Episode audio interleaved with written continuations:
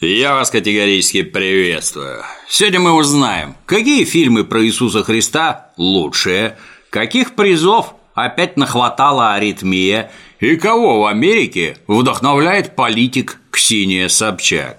Но сперва про самые популярные фильмы прошедшей недели.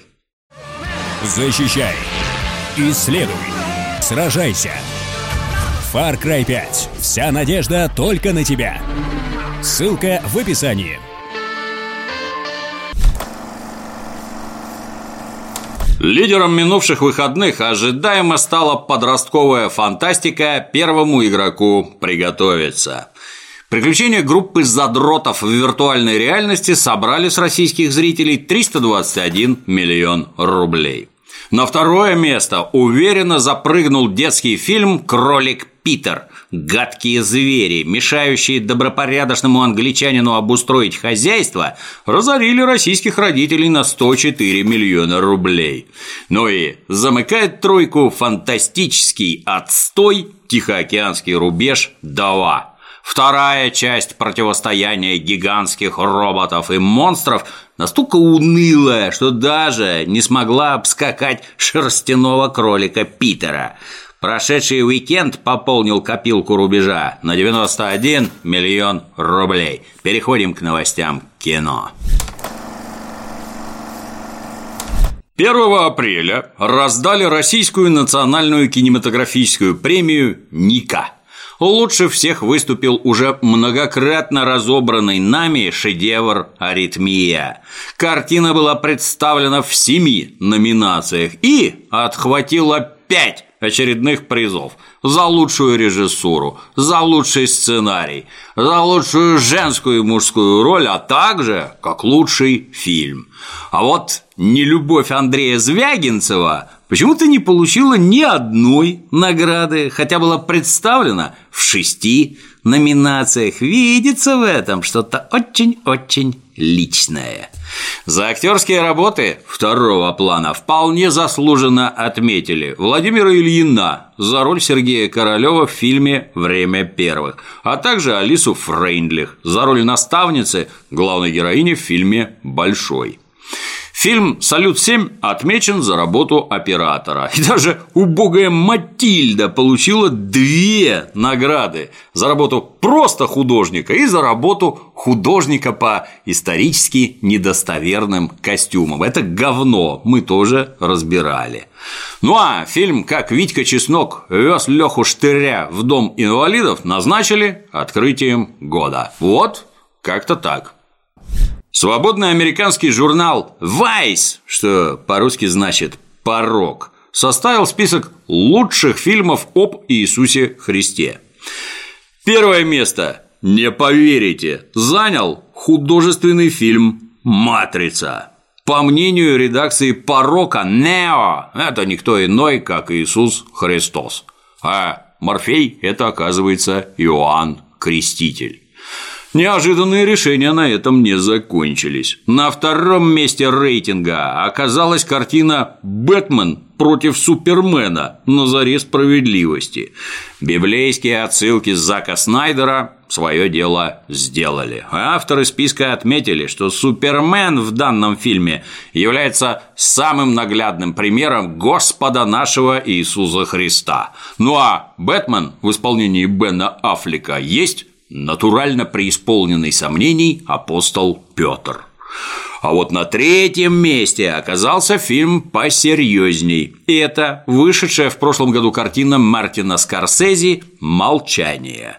Драма «Молчание», в отличие от фильмов, упомянутых ранее, конечная к развлекательному жанру не относится никак, что, правда, не мешает ей быть фильмом бестолковым, а местами откровенно дурацким. Многие критики пытались разобраться, что же хотел сказать своей работой маститый режиссер. Ну а все точки над «и» поможет расставить короткий анекдот. Если ты разговариваешь с Богом, это молитва, а если Бог разговаривает с тобой, это шизофрения.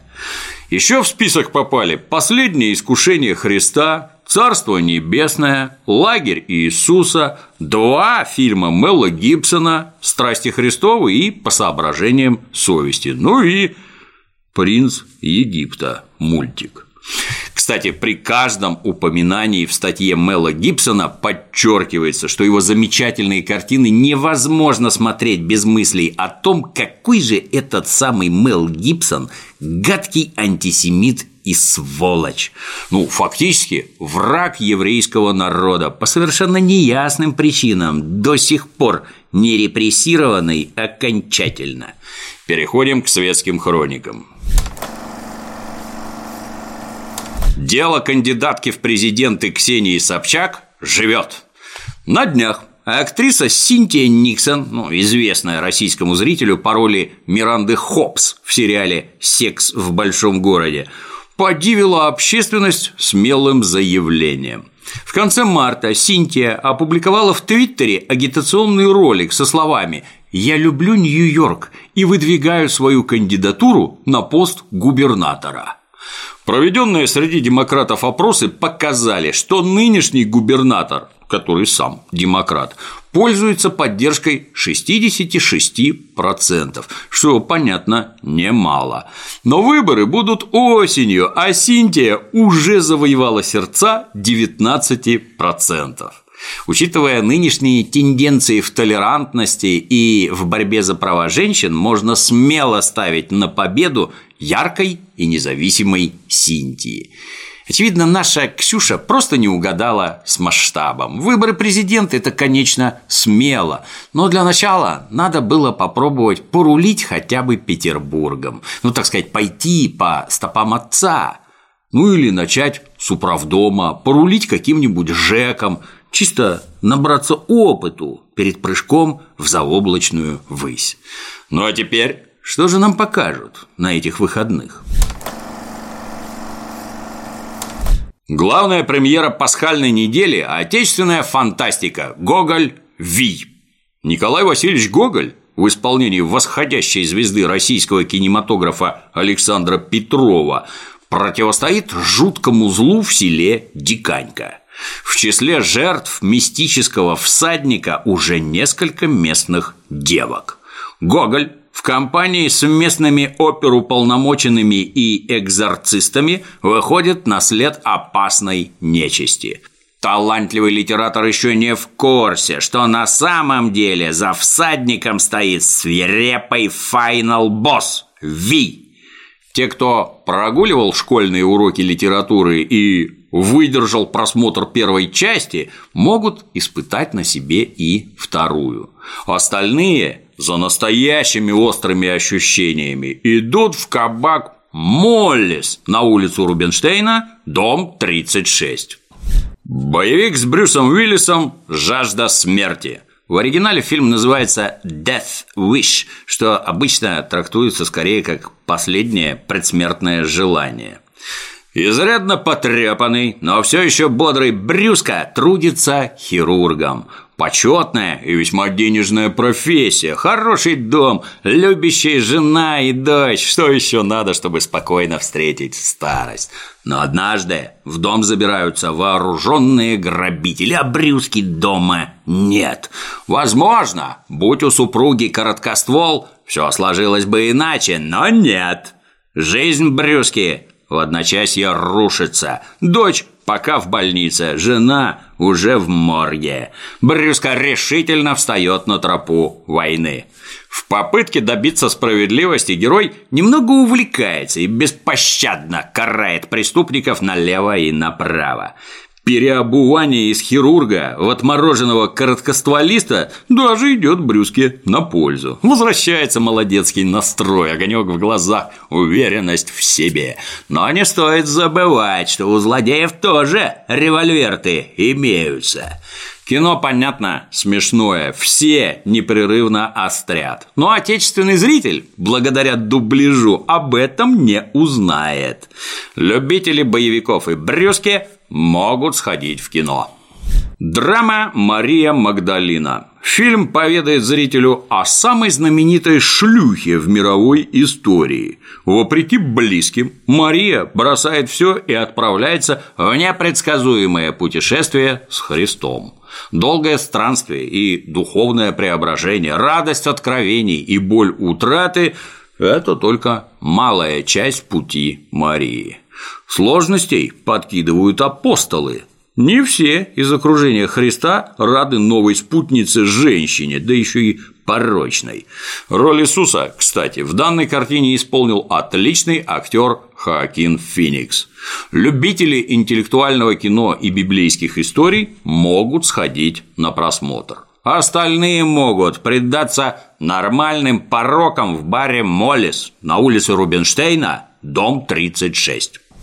Фильм ужасов «Винчестер», дом, который построили призраки. Хелен Миррен играет наследницу всемирно известного оружейного дома Винчестеров. Пожилая вдова Сара Винчестер проживает в старинном фамильном особняке, ремонт в котором в лучших российских традициях не прекращается десятилетиями. Неугомонная Сара добавляет новые стены, усложняет планировку, путает коридоры, добавляет тайные комнаты – все это не на шутку беспокоит совет директоров компании. Чё там затеяла владеющая контрольным пакетом акций спятившая старуха? Встревоженные коллеги по опасному бизнесу подсылают к Саре доктора, который, ознакомившись с пациенткой на месте, мог бы профессионально признать ее невменяемой. Но уже в поместье доктор начинает осознавать, что только галоперидолом здесь не обойтись. Оказывается, изощренная архитектура запутывает нагло шастающих по дому призраков – в общем, любители ужасов могут сходить в кино. Все остальные идут радоваться весне и жизни в ирландский паб Моллис, что на улице Рубинштейна, дом 36. А на сегодня все. Удачных выходных, до новых встреч.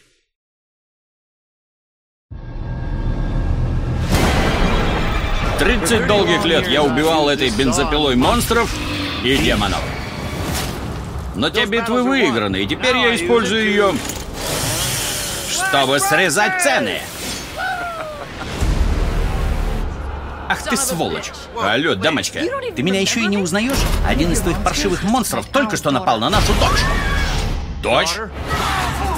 Оу. Похоже, зло вернулось.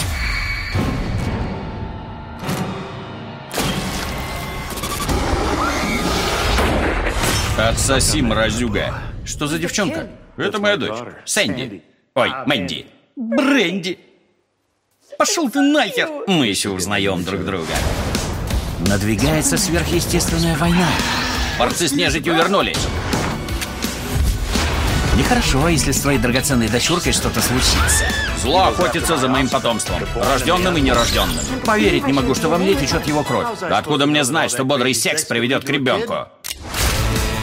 Пабло, ты станешь Эль Брухо Эспесиаль. Заборем зло. Передай Келли спасибо за тело. Я впервые так горд. Все решится сейчас. Что это? Последнее испытание, Хефе. Получи и распишись. Эш против зловещих мертвецов. Третий сезон. В Амедиатеке и на телеканале Амедиа Премиум.